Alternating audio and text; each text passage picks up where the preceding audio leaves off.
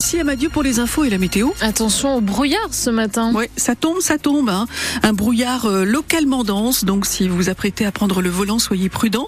Un brouillard dense qui pourrait perdurer une bonne partie de la matinée d'ailleurs. Température un peu plus fraîche aussi euh, ce matin.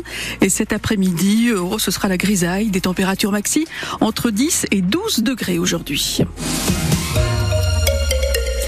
Ils ont passé une nuit de plus sur l'autoroute. Les agriculteurs toujours mobilisés, que ce soit sur la 13 à Épone en région parisienne ou entre Saint-Aubin-sur-Gaillon et Vernon dans l'heure, mais également sur la 150 depuis hier 18h.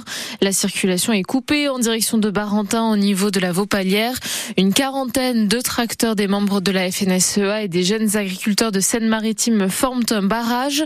Les agriculteurs resteront tant qu'ils n'auront pas les annonces du Premier ministre Gabriel Attal, écrite noir sur blanc, affirme Justin Lemaître, secrétaire général des jeunes agriculteurs de Seine-Maritime. Le Premier ministre a fait des annonces euh, satisfaisantes, euh, mais voilà, ce ne sont que des annonces. Comme on le dit depuis le début, nous voulons des actes, à minima des écrits. On a aussi un, un travail à faire avec le préfet, euh, donc il va falloir mettre une pression sur nos préfets pour avancer rapidement. Euh, en tout cas, euh, on lèvera les, opérations de blocage et je pense qu'on se dirigera très rapidement vers les préfectures une fois que, ces notes et ces écrits seront tournés. Mettre la pression sur le préfet, c'est-à-dire bah, voilà, le, lui, lui montrer qu'on a encore des, progrès à faire, les annonces sont satisfaisantes, voilà, euh, mais nous on a encore beaucoup de travail en local à faire avec eux pour faire avancer les choses et, pour faire avancer le monde agricole. et voilà, c'est ce qu'on attend pour, pour lever un petit peu cette, cette pression en France. Mais la pression est continue localement alors que les jeunes agriculteurs et la FNSEA à l'échelle nationale ont appelé hier après-midi à suspendre les blocages à condition d'avoir les annonces de Gabriel Attal à l'écrit. Le Premier ministre a promis à la mi-journée hier un renforcement des lois Egalim qui assurent les revenus des agriculteurs, 150 millions d'euros de soutien fiscal, mais aussi la suspension de l'écophyto, le plan qui vise à réduire l'usage des pesticides de moitié d'ici six ans. Ce dernier point est décrié par les écologistes et par la la Confédération paysanne. Le troisième syndicat agricole assure rester mobilisé. La Confédération paysanne ne bloque pas les autoroutes en Seine-Maritime et dans l'Eure. Et les enseignants aussi sont descendus dans la rue hier. 1300 à Rouen, 600 au Havre, 250 à Dieppe, 300 à Évreux. Selon les chiffres des préfectures de Seine-Maritime et de l'Eure, les profs dénoncent le niveau de leur salaire et leurs conditions de travail. On les entendra dans le journal de 6h30 de France Bleu Normandie. 30 ans de réclusion criminelle requis hier à l'encontre d'une infirmière. Elle avait poignardé à mort son petit ami au Havre il y a trois ans après une relation sexuelle. Le procès de cette femme de 29 ans dure jusqu'à ce soir aux assises de Seine-Maritime. Ils ont été reconnus coupables hier, mais ils ne connaîtront leur peine que dans sept mois. Les deux adolescents de 17 ans qui ont introduit des produits chimiques il y a trois mois dans leur lycée Colbert à Petit-Quevilly.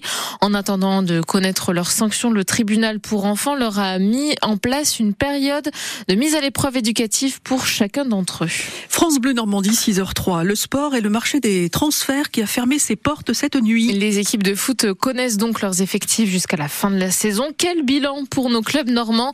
Théophile Pedrola a fait un tour pour nous. Pour alléger un effectif un peu trop alourdi à certains postes, trois joueurs pas très utilisés sont partis en prêt. D'abord les attaquants Issa Soumaré et Kandet Diawara, pourtant arrivés l'été dernier mais qui n'ont pas la confiance de Luca Elsner, et le gardien Mohamed Kone. Nolan Bemba, lui, était transféré à Grenoble. Aucune arrivée donc pour le hack qui avait recruté en joker André Ayou en novembre. QRM à la lutte pour son maintien se renforce avec l'arrivée du défenseur de Pau, Antoine Baptiste, et le prêt du milieu Denis Wilpoa, venu de Sion en Suisse pour la fin de saison. À voir si cela sera suffisant pour gratter des points. Enfin, aucune recrue au FC Rouen, c'est normal, le club est interdit de recrutement.